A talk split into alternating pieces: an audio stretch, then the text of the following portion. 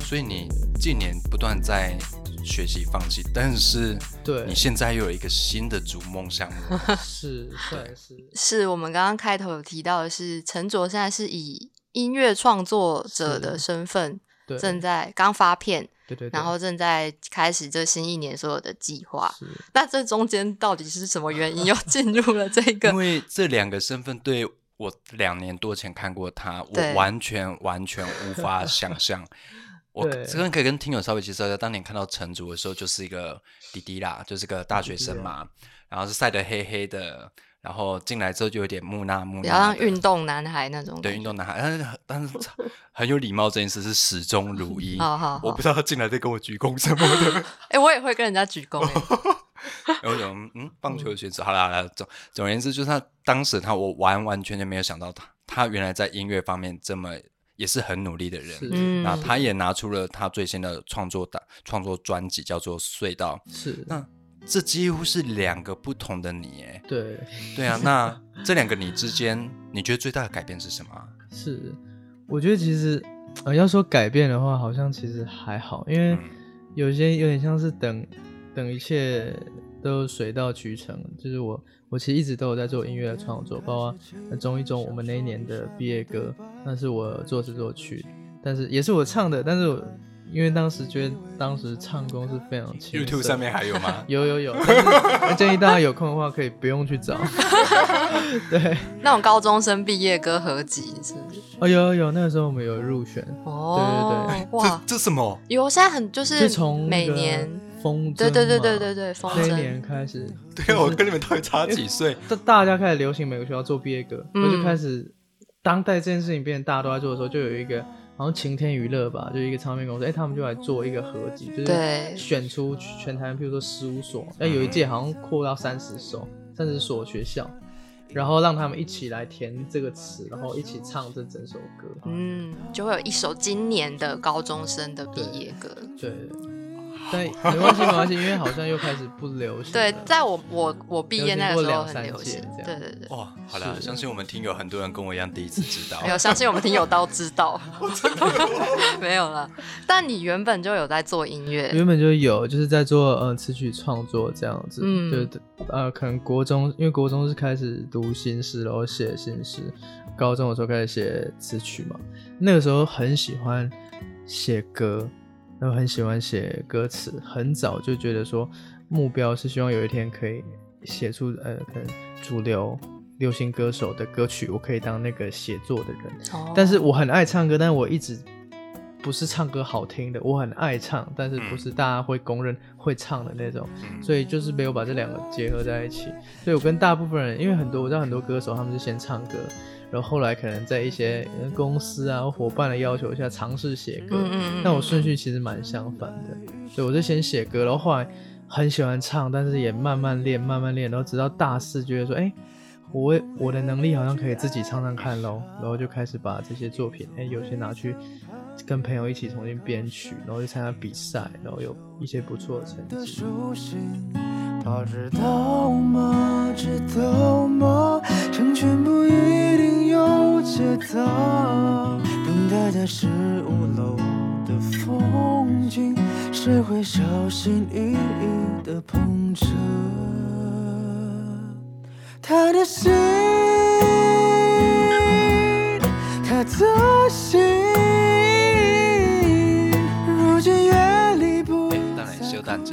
所以你的学生生涯，你一边在读大学，对。或者一边准备升学考试，对，然后一边在练体能，对。在练棒球，对。然后一边又在做词曲创作，对，嗯，好，给不给人活啊？没有没有没有，可能当时都没有都都喜欢，然后可是没有特别哪一项特别开花结果这样。啊、嗯。那我觉得真是等到哎、唱功这个东西跟上了，就是写歌这件事情，然后哎、在大四很很巧，就是那个时候都要毕业了，都要开始做正事了，哎、大四才突然觉得说哎。哇，可以试试看欸你什么时候觉得自己开窍了？这个开窍对啊，的那个感是什么？觉得 OK 了的点是什么？我已经准备好了，那个点是是什么啊？我觉得唱歌这种东西，就是任何这种术科的东西，它蛮妙我觉得它那个学习的曲线不会是一直斜着往上，就是你一分耕耘一分收获，你可能要有很大一段时间是十分耕耘一分收获的。那那个时候就是那个人家说那个学习曲线它是很平的，平到你以为它没有在涨，但是直到有一个点，但是其实那段时候你都有在打那个根，然后你可能只等到一个观念或一个肌肉的操作对了，因为其他东西原本就对了，可能只卡在一个地方，然后你那个对了之后，等它全部串接起来，就有可能有一段时候是可以一分耕耘一分收获这样上去。所以你是有一天去唱歌，发现说，哎、哎今天不原来这样还是有一天醒来之后说，OK，我要发片了，就是觉没有得没有我已经整个人醒过来了。那个还是有一算有真的可以叫开窍，但是它我觉得是一个，它还是有一段时间，可能嗯比如说一几个礼拜或一两个月，会发现说原来，哎、原来可以这样唱，原来这样唱是好听的，是舒服的，嗯然后我自己是舒服的，别人听起来也是舒服的。原来，然后你就回头归纳，因为我们常常唱歌讲，很多人会用一些很结果式的东西跟你讲，呃，你喉咙要放松啊，然后你声音要松啊，你要紧绷，但这些都是结果。你如果你只知道这个，你还是不知道怎么操作你的身体。但是哦对啊对啊是有一啊天突然就是，哎、我好像可以这样唱、哎，然后这样唱出来的声音是让别人觉得说，哦哟你有放松哦，你没有紧绷，就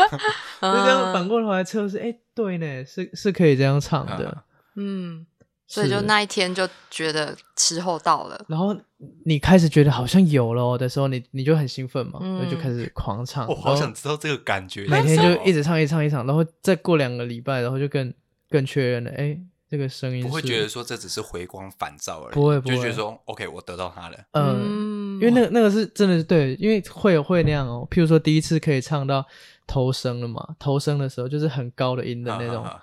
那个时候唱出来的时候好舍不得走哎，因为因为好怕 明天会忘记怎么操作，嗯。然后就在当下就是一直一直继续唱唱唱到整个喉咙都哑掉，然后可能该过一段时间，你隔天醒来发现，哎、我还做得到哎，然后再这样继续这样直接一直碰一直碰一直碰，然后让它从可能巧合变成是技术，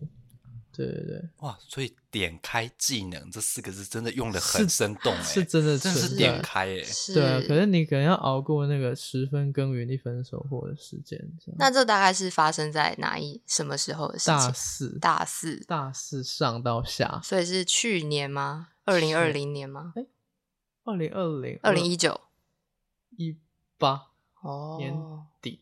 一八年底，然后在这一段开始就开始做这筹备这张专辑，呃到二零二零年发行这样。其实手边有很多 rough，、嗯，就是写好的 rough 的 demo，，对，可能词曲差不多，它只有一把吉他的那种。嗯，对，那那个时候，嗯，其实没有对这个专辑没有想法，对，那是后来，但是我周周遭已经有很多这种素材，嗯然后到哎那个离职之后，然后有这个很强的概念，去把这些歌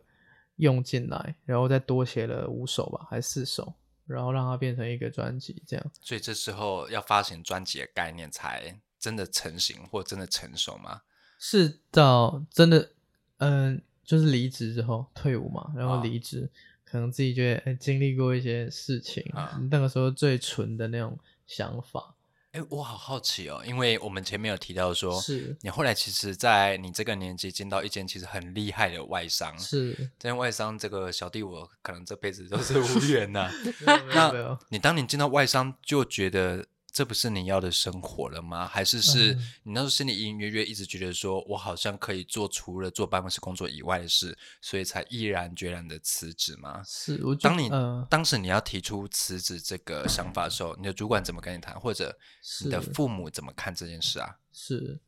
其实呃，其实这一家呃公司啊，是大概是世界上最大的消费品集团了、然后大家家里一定都有嗯、这个产品，就是包括海伦仙露丝啊、吉列刮胡刀，这些都是我们这家公司的。那必须是说，真的是一家。很好的公司，就是不管在文化上，然后整个的氛围上，当时的状况其实是我其实适应的还不错，然后他们对我也的表现啊什么，然后潜力这些东西也都是一个很正向的回反应这样子。但是我那个时候是感觉到说，我我原本预设是要当创作歌手，要当全职的创作歌手，是我大概此生一定要尝试过一件事。嗯但是那个时候进去，我那时候想法可能比较天真，觉得说，哎、工作熟悉了几年之后，可能可以让他斜杠的很好。嗯但进去之后发现，哎、可能我是菜鸟嘛，但是不只是我是菜鸟，就是有些中阶主管、高阶主管，甚至到最高的 head 那种，在忙季的时候，其实忙起来都是没有道理的，嗯就是没有管你，你说，哎、我先走哦，我我是我我是一个主管，我然后我工作十几年，我我东西很熟人的，我大概有很好的 work life balance 这样子。哦，对，但是其实哎，在这种很高强度的公司，好像没有这种状况哎。那我如果要全职冲、全力冲刺着我的职涯的话，那是不是之后就越难有一段时间跳开去做这个事？就是如果我之后自认好像机会成本变大嘛，嗯。然后那我是不是最好尝试这个事情？其实就是现在，所以那个时候对我来说其实是拉力，就这个拉力太大，就啊。不管在那里工作，其实没有什么推力。对，那很幸运，就是我的我的直属主管跟我的大主管，嗯。就他们也都很理解，嗯，就是也不一定能说到支持吧，但是我觉得是很理解这样子的决定，然后很尊重这样的决定，所以直到现在我都跟他们有保持很好的联络，就中午还会一起出去吃饭这样。嗯，那你会觉得这是一件呃很大的舍弃吗？它对你来说是放弃了很多才能去做的一件事吗？你觉得会是牺牲，还是你觉得它是一种选择？我喜欢有一句，我不知道已经忘记是谁讲的、欸，就他说是人生是抉择的总和这样。哦，但我觉得我自己后来把它延伸，我觉得比较像是乘积，就是不是加的，是用乘的，就有点像树状图，你一条路一条路选下去这样。啊，对，那因为我我其实真的不会觉得牺牲很大，因为虽然大家要这样讲，但是我可能不会这样觉得，是我有自信，就是你如果再给我一次机会，当我想要在嗯、呃可能回到像那么好的公司的时候，我绝对是做得到这样。嗯，下次我们要冠名推荐哦，因为当到时我已经 nothing 了。哎之后 哎之后再说。可是因为我就前几天就在读你的一些所有网络上找得到的你的资料的时候，我就在想一件事：就如果今天我是一个唱片公司要包装陈卓这位歌手的时候，我一定会想尽办法把你的这些经历全部都丢上去啊，就是什么台大学生舍弃几百百万百万年薪，真的哇，你好会哦！就是我相信他会是一个很很棒的标签，嗯但是我不知道这件事对你来说会不会是一个呃真的在你人生中很重要的事，还是其实你是很呃惬意的看待它哎的？，我有一个更厉害包装方式嗯。前棒球选手暨 知名外商放弃百万年薪对对资台大高材材生这太长了，跑跑马灯放不下。对，但也可能你自己并不会觉得这是一件需要一直去跟人家说哦，我放弃这个，放弃那个，所以才来是做音乐这样。我我自己是不会，嗯，特我绝对是不会特别拿出来讲这件事情，但我嗯同时也不会呃排斥说这样子的身份。我觉得那个当下就是一个一个选择吧。有时候、嗯可能有时候选择太多的时候，反而没有办法很很专心致志这样子。特别是选这种一般人会觉得是可能比较就是不是那么正经的事情的时候，那可能嗯是我们可能有比较不错学历的人会有时候会太自认自己机会成本很大，对，嗯，但是有你反而有时候很难很单纯。那会不会其实不如你如果 nothing to lose 的时候，你就是把这件事情做到很好这样？我天哪，我也很喜欢这段呢。对啊，但是我觉得这个我一直都知道这样，但是要啊做到真的很难。嗯，对啊，比如说我今天真的是高学历，对，那我已经读到这边，不仅是你，甚至你的家人、你的家族都会觉得你现在去做别的事，机会成本太高了。对嗯对啊，但是你愿意去冒险、去尝试、去追逐你的梦想。是那我们可以聊聊说关于这张专辑，因为你在 Flying V 上面有一段介绍，是你过去也曾经得过音乐大赏之类的比赛，那曾经也有知名的词曲创作人想要来找你签约，是。那你为什么拒绝啊？哦，这个主要是，其实刚刚有讲到嘛，就我从小的时候有一个梦想，就是我很喜欢，包括林夕老师，然后陈乐融老师这些有名的，他们不只是作词人，然后还是散文家，这样。对我读他很多他们作品，我那个时候很敬仰，就觉得希望以后有一天可以做这样的事情。但直到哎大四这一年参加那个 HOT，然后有不错的成绩之后，然后开始有这种邀约，来自很大家知道的几大。最大的唱片公司，嗯，和特别是词曲作者这块的时候，那个时候当然是受宠若惊嘛。但后来了解这个产业生态，就觉得哎，可能不是这么急着签约。就是现在卖歌，我们会把这个行为叫卖歌，就是你写一首歌，然后拿去卖。对，那这件事情现在是假设说今天有呃制，嗯，一首歌曲它生成的顺序大概是有制作案，对，比如说制作案，然后。然后他们，譬如说，假设今天有一个偶像，比如说陈浩生或许光汉，哎，许光汉要出一首歌，好，那他制作公司，他的经纪公司会先外包给这个制作公司嘛？嗯那制作公司会在，哎，他们要打造一首怎么样歌符合许光汉形象，他们可能就有一段文字说明这首歌要轻快啊，然后 reference 可能韩国哪一首，BPM 大概多少，希望怎样怎样，这个有多到少都有可能，有抽象到具体都有可能。那这样一个文章呢？就会开始被转发在各大发行公司、各大词曲版权公司，所以有个东西叫那个歌包，就我们一一个月会拿到一份这个，就是刚刚这些需求案。那不是你会拿到就代表港澳台中每一个地方的公，每一个小公司、小到大的公司，每一个写歌人都会拿到。嗯。对，那所以特别是如果大的案子，假设今天譬如说学友哥要出歌，或者是呃消防旗他们要出歌，嗯，那这样案子绝对是以几百首在投的，嗯，那最后选出一首，嗯，对，那这这一件事情它本身哇，你应该看到选上就很困难嘛，嗯，那可能哎选上之后他的你说他的报酬或什么又不是特别的。呃，吸引人这样，这这个是这个是可以讲，因为有公定价，就是预付版税，预付版税词一首歌是一万二，曲是一万八。Oh my god！对，那预付版税就是假设你可以说很很少吗？非常少啊，非常少，比我想象的差。对，因为你当然大家有时候新闻喜欢报特别成功案例，譬如说 Jerry C 老师写小幸运，他说他因为那首的曲。然后到访问那个时候四年，然后拿了三百万。嗯，可是那是那种现象级，对啊，五年一次的那种流量歌。对，然后你可那个版税才会一直流进来嘛。但是其他歌，他可能譬如说是不是那么有名的歌手演唱，或效益没有那么好，你可能就真的只拿到这预付版税，没有后续。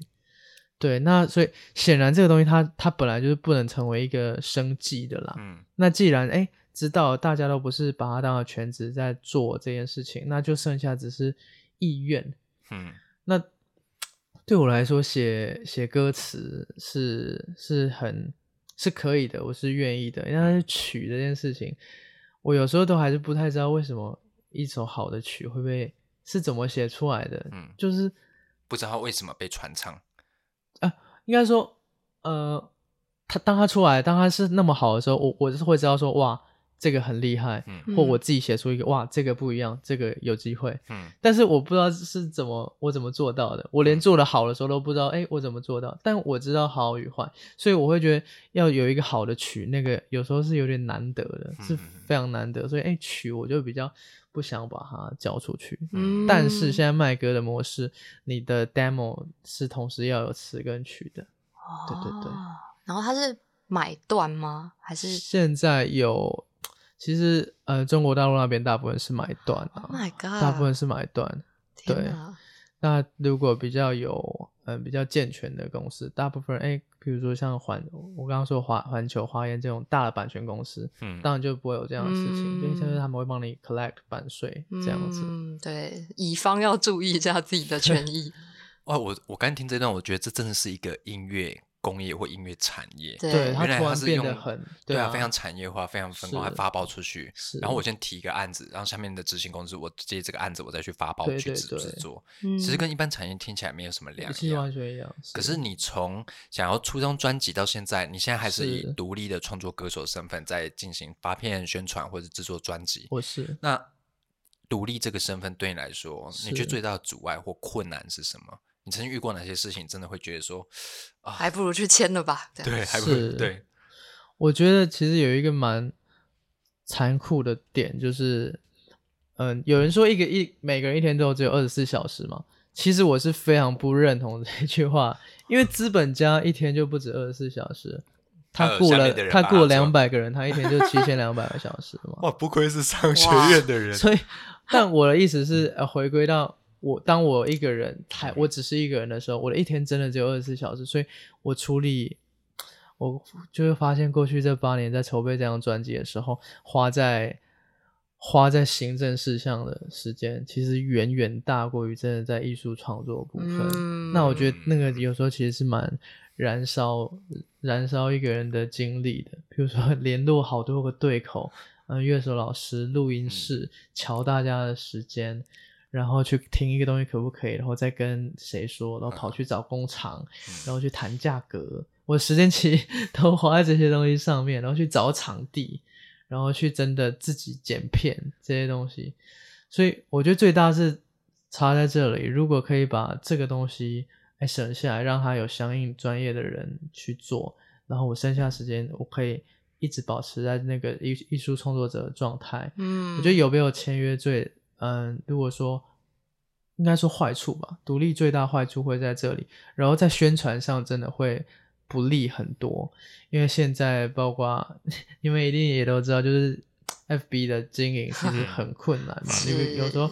你连那些原本按你呃粉砖赞的人，要连希望他们都看过你的文章，怎么在这个年代都已经变成一个奢求？对对，所以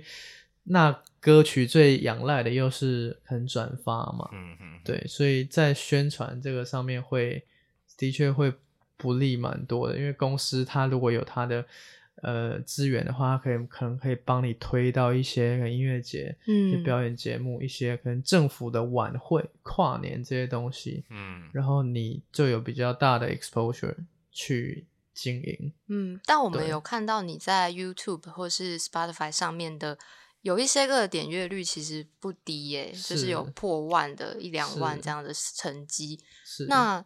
他们是，你知道那些人是从哪里听到你的音乐的吗？是，而且我觉得一两万是会客气了。我觉得在 Spotify 上面有一首叫《十五楼》，对对，它有十七点二万呢。对对对对啊！我刚才有再帮你听了五遍呢。谢谢谢谢。对，二万零五。其实这个成绩我不清楚，现在这个成绩所代表意思是什么，但我会觉得蛮厉害。毕竟我们 Podcast 都没有这么高。谢谢 谢谢。其实 YouTube 也不会严跟大家讲，就是说。有几部有破万的，其实大概有三分之一是广广告啦。哦，呃，就是它的流量不是完全是自然流量。那个时候也带着蛮强的实验性质，想要知道怎么一来是什么广告下准嘛，然后再就是说，哎，我广告假设我只下到今天，是不是在明广告这个区段结束之后，会有一些因为这个广告。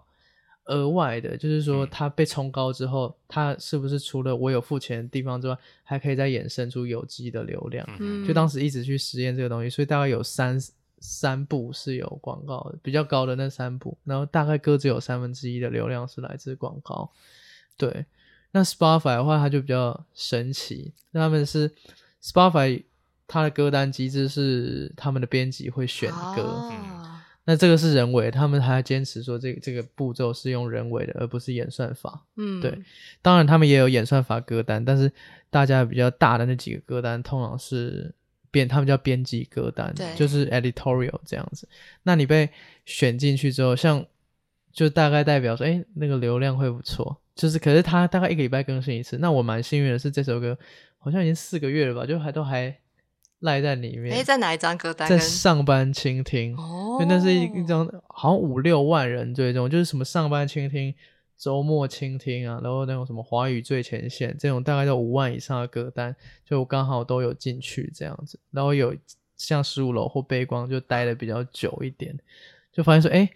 好像因为我各种曲风都有尝试，他们好像比较喜欢这这种我做的这种就是 acoustic 不插电比较原音的这种民谣这样，对。那我想请陈卓可以跟听友介绍一下你的这张隧道专辑嘛？因为你前面也有说是有先有一个概念才开始做它的，那那个概念是什么？是，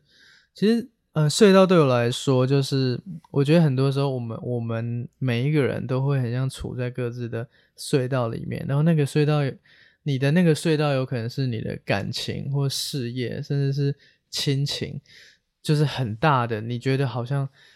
你在里面走很久，然后都看不到光，就是很黑暗，然后受到很多挫折，很焦虑的那个状态，不管是在刚刚说，就是感情上啊，或者是事业上这样，然后。我那个时候就是在客运上，就是回家的客运上，然后经过隧道时候，就说：“哎，其实那个隧道真的很像是这样的状态，哎，就是说，一来是都是黑的嘛，然后你看你想象不到这个外面的世界，你想象不到在这个你正在执着性之外的世界，然后再来就是你走了很久，那个景色都还是一样的，就是因为隧道里面都是黑的，那你会怀疑自己，哎，我到底有没有在前进？”然后再就是你要怎么在一个很长的隧道，在明明看不见光的时候，你还要告诉自己、提醒自己说：“哎，相信前方是有光的。”我觉得这件事情就是很像隧走在隧道里面，就很像是人大部分时候的状态。可能不管在任何一个当下，总有某一件事情是你的隧道这样子。隧道这一首歌是这张专辑，其实它也是第十曲。是，那你之所以把它拿来当做专辑名称，其实可以这么说，也是反映了你当时的心境吗？或是你认为它是可以作为你第一张专辑的代表？其实当时对我来说。反而是这个专辑概念先出来，嗯，然后我有一个哎好不错的旋律，我把它用隧道当主题写了这首歌，所以是这个统统包的这个概念，它称为专辑名称这个概念先出来，然后后来就觉得哎好像需要这样一首歌来成就是成为其中一部分这样。嗯，那我这边想问柏松哎，因为柏松在录这里之前一直跟我说。我被陈卓音乐打动了，然后我就想要问他，或是你能不能跟听友推荐，你为什么被陈卓的歌打动？你最喜欢哪一首？对啊，我刚才很害羞，不好意思跟那个新会说，我说新会，我觉得我听到几首我会起鸡皮疙瘩。对啊，我想说，我年纪已经到了，应该比较不会被情歌给打动。但我发现被情歌打动这件事情不是年纪的问题，就你不管听到什么旋律，或听到什么样的声音，你还是会。莫名的那种心境上反应，是。哎，我要推荐歌是不是？对啊，你被哪一首打动？嗯，我觉得背光，我个人还蛮喜欢的啊。那另外，我蛮喜欢白色。白色啊，因为白色，我们你是跟另外一位对我学弟，对哦，那是你学弟啊。对对，你跟另外跟他提一个合作嘛？那他有一些就是饶舌的的的一些歌歌词。是。那另外，我觉得主要有几个。有有几首是情歌，我会听到起 Key g a b e r Play 啊，但我比较想聊白色这一首。是白色，对，其实聊的是白色恐怖的事情。对，对你这个年纪的年轻人来说，你为什么会想要选择白色恐怖这样的政治议题？了解，其实呃，白色恐怖对我来说一直都不是政治议题，它是人人权的议题，就是说。它是一个普世的价值，不管今天认同的政党是哪一边，我们都对这个事情至少要有一个共识，就哪些事情是对，哪些事情是错的这样子。那么这些东西可以可以不鞭尸，可以可以不去做到说，就是有点像是对事不对人这样子。那对我来说，我自己也当然也是成长于就是没有亲身经历过白色恐怖这个时期。那主要是大学的时候啊，读过一些书，读过一些文献，然后有修了一个通识课，去到了景美人权园区，这个之前叫景美看守所，就是关押政治犯的地方，然后实际去了解当时他们接受的呃待遇啊，然后很多受难者前辈的口述，这样就会觉得说，哇，这些东西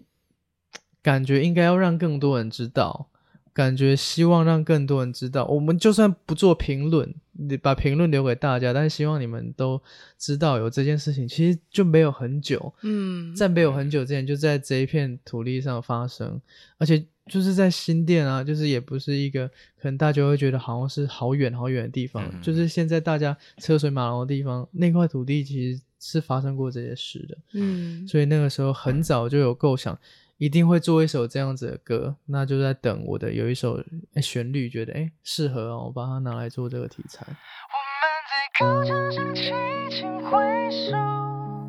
我们在鸣角相顾。都沉默，那是不够伟大的不能说话，太伟大的不缺说话。哎耶，他还不想死，但被困的这间都是已经三个月，只有一碗汗相似。是这些人的相似点，在凌晨四点时望向窗外，等待时期将至。不想永远做个笼中鸟。那天他读了泰戈尔的诗集，但某天半夜的破门声响，把他从梦中吵醒，被捆绑带走，才喝着的自己被当成飞碟，指甲被扒光，体无完肤的他写着假装平安的家书，把那所有家住在身上的痛，密封机关早给逼供给逼疯。时代的角落已经将他牢牢桎梏，生命的轻薄如同被捏造了字数，他只能卑微的咽下眼前种种荼毒，双脚颤抖的像心脏缓缓复读。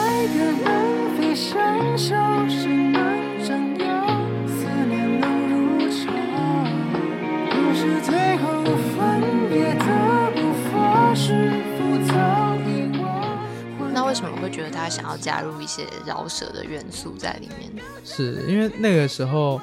定 key 的时候，定这首歌调的时候，就是希望它是一个有摇滚的元素，就是它应该是一个很有情绪甚至的，破破掉了一点呐喊哦。那比比如说在副歌呈现，嗯副歌呈现的那样子，但是那主歌要怎么串起来呢？就是我那时候觉得说，呃，对我来说，呃，我我尝试很多曲风了，那我不太会特别讲自己是哪一个风格的，因为我觉得它每一种都是一种承载的方式。那呃，饶舌或它也不不算是嘻哈，很明显，嗯它就是饶舌这种方式对我来说，它有一个最直接的优点，就是它可以承载很大的文字量，它可以承载很大的讯息量。嗯，对对对，所以这可能在四个 bar 或者是我给他十六个 bar 里面，他他就是可以塞比我唱歌还要多可能五倍的内容。对耶，那我们把副歌拿来做一个比较抽象的表达嘛，就是会象征性的高墙升起前挥手这样子。那是不是主歌就可以做比较叙事性的这样的东西？因为它空间够，所以当时是这样子想的哦。天哪，我要好好反省。我本来以为有加入饶舌是因为带一些流行的元素或是 anyway，但哦原来又是精算师的想法呈现，就是希望可以承载更多的讯息跟更多的资讯量而已。对哦，但我觉得其实这样的搭配蛮相得益彰的。对，那我刚刚又想到了，嗯我刚才跟你说起鸡皮疙瘩是哪一首？哪一首？愚人节。哦，真的吗？哦对，愚人节我很有感觉啦，就是这个是上来归回啦，我还是觉得喜欢听情歌啦对马西北拜啊，哦马西北拜。可是我在你的粉丝团啊，我有看到有一首你自己最推的一首，嗯，不是我刚刚讲的，不管是也不是十五楼，不是白色，然后也不是隧道，对那也不是背光，对你有自己最推一首歌，是是哪一首？又是为什么？这个专辑的最后一首歌，它叫做《副歌》。那其实大部分人可能哎想说这两个字是什么意思？它其实就是 fugue，就是英文，它是副歌曲，是呃古典音乐的一种一种形式。嗯然后简单讲，它就是有一个主题部，有一个城市部，然后中间部还有在线部，可以可以大概把它理解成是现在流行歌会有副歌，然后在 A one A two，然后第二次副歌，嗯但是这个在古典乐里面就是蛮特别，就是它会先有一个主题片段，嗯后面再用不同方式去呈现这个主题片段，然后让它有点像是相互对话这个感觉。哦所以这个我觉得蛮酷的，就是说，不是说这个东西很酷，因为它存在很久了，嗯而是说这样的概念，然后对我来说在，在隧道里面，嗯就是在隧道里面，很多时候你那个有点像是人家说回环往复那个感觉，就是你那个有点像自问自答，一直在重复，然后回头看过去的自己。为什么选这样一个主题？其实是蛮早的时候就决定说，我这张我希望可以做一首 live session 的歌，嗯，我们录纯音，哎、那个不是，就是录录真正的原音嗯。乐器，嗯。然后 one take 的 live session，、哦。因为要不然一般录，然后我们不对拍子，嗯。我们一般录音都是很严谨的对拍子嘛，节奏组先录好，对。就刚那个 bass，然后鼓 keyboard 录好，然后旋律组啊加进来，然后主唱永远是最后一个，所以你进去的时候其实已经是面对一个人家说的卡拉带了，嗯。你把你的嗯 vocal 唱进去，最后再唱两轨和声，这样是最标准的做法。嗯然后每个东西都在拍子上很精准，但是你在唱的时候，人家早就演奏完了。对对，所以我希希望可以做一个 live session，因为像是现在台湾很多乐团也都在做 live session 的录音，就是大家是同步在那个 dynamic 里面的，嗯同步在那个那个氛围里面的。嗯然后我们做到很熟，我们直接不对拍，因为对拍的时候有时候，哎，它优点是可以很精准，嗯但是缺点是，如果你 live 的时候还对拍，有可能反而大家被那个绑住了。嗯我们在第四拍的时候都在想说，好，下一拍要要 准，下一个拍点要赶上。但是为什么不要就让它有些地方慢，有些地方快？但是只要大家是在呼吸在一起的就好。所以那时候就一直想要做这样一件事情，所以要特别 shout out 那个 Andy Baker，就是玉成戏院录音室，嗯就是帮助我们去完成这次的事情。这个整个录音就是在很短的时间内，因为已经快要年底了，然后 这首歌还没生出来，我就我在 Revolver 表演的后台，我就一直打给玉成戏院，然后就周边有人接，结果 打了六次，结果一个哎一个老外接起来，就我就直接问他说：“哎，你是 Andy 吗？”他就说是，我就觉得哇，竟然是老大本人接，然后我就直接就是用英文跟他聊嘛，嗯然后就是马上在一个礼拜内敲定了这个录音前的嗯 meeting，、还有录音本身，然后他那天用营业外的时间从十二点半我们录到凌晨四点半。哇，对，所以也是很感谢我的这些乐手、嗯朋友，还有 An- Andy Baker 这样。好热血哦！所以这个版本是收录在专辑里的吗？对，因为这首歌就没有所谓的、呃一般版本对，呃，啊它也是录音哦室，是是是但是就是我们直接收录就是 live session 的版本。嗯所以如果大家手机开那个开节拍器的话，你可以可以发现整首歌它不是每一个时候拍的都 一样的。嗯对对对，嗯我就刚刚说到，哎，问那为什么刚刚讲解释了这么多，那这个歌内容跟这个曲式有什么关系？我觉得最大就是我那个时候想要做一个把 vocal 也当成只是乐器哦的音乐，所以这首歌没有不是说他们是伴奏，我是主唱，嗯。然后他们间奏，哎，我就只给你十六个小节，然后嗯。主要留给我唱这样，然后我要一直飙高音，要秀什么，我把自己变成我也只是乐器的一部分，然后所以我后面有一段，所以这首歌没有 vocal 的时间其实比有的时间还长，后面甚至有一个快两分钟的 instrumental，就是三个人轮流 solo。我希望是我们四个，因为大家都二三到二十五岁，我们几个男生，我们几个伙伴，嗯因为像是围在一起，然后用那个乐器来对话。嗯我相信，如果呃有听过一次的话，就是包括很完整的，呃，就是不要觉得没有人唱歌就把它切掉，然后而而你完整的听过整个乐器演奏段的时候，你应该是可以感受得到那个对话的顺序的。嗯，对对所以他是有在挑战一些华语流行歌的对常见模式这对，样，所以我我这首歌完全应该可以说，反正最后一首，我觉得很开心自己做这个尝试，我完全没有管，就是它啊该是什么，它对我来说也也不是流行歌，甚至也不是歌，它就只是一个对话的录下来。十九岁，在顶楼写下的那首歌，重复的唱给了每一个亲爱的。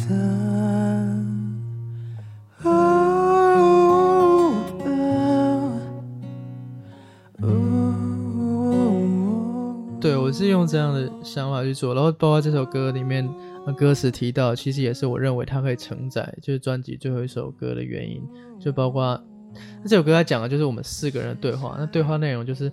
在这一个就是好像很冲劲，但是又最迷茫的年纪，然后身为一个音乐创作人，因为我这些朋友，呃，有些是吉他手，然后有些别的乐团的乐手，嗯嗯我们大家也都在一个打拼的路上，好像很有冲劲，但是每天其实也都有点忐忑这样。嗯那在这个时候，是什么让你持续创作？所以我的歌词，还有他们所演奏出来的乐句，都是围绕这个主题在做对话。所以包括就是第二段的副歌啊，然后结尾提到，就是就是就是我我创作的理念啦，就是我愿我希望嘛，愿唱一张网子，唱张网，然后撑住你坠落这样，然后也愿做，就我然后再下两句是我愿做晴空，嗯。就我希望是可一个可以看你起飞的地方，嗯。然后下一句是也看你降落这样，嗯。就是对我来说，可能我们现在不是很红的歌手，我朋友他们还不是很红的乐团，嗯，哎，但也不错哦，这样。的我们 podcast 就会红了。谢 谢谢谢，没有是希望之后红了带我们，对对，带我们飞，左左带我们飞。就是曾经很希望自己一首歌点阅率很高，但现在希望说可以不用那么多人听过，但希望少少人听过，但每个人听很多次，嗯，就是那个歌真的对你是有打动的，然后可以。陪着，哪怕只有一一两个人、十个人，在他觉得需要的时候，都知道他不孤单。我觉得那样就够了。就这个副歌，整首歌四个人在聊的就是这件事情。可是可能只有我的部分是文字具象化，但是其他他们的乐句，因为我们就是真的，这个真的都是我们平常的对话。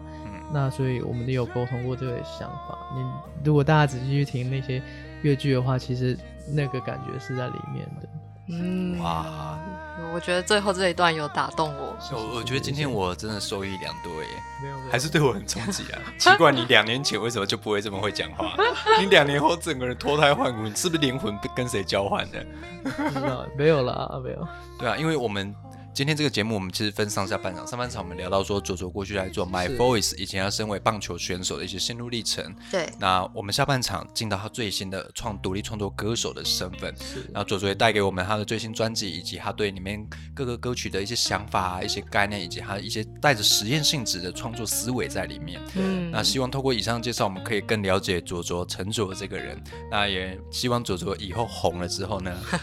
不忘推荐大家回来听一下我们这一集 Podcast。好不好？对啊，如果你哄，我们就是你第一节 podcast。哎，真的，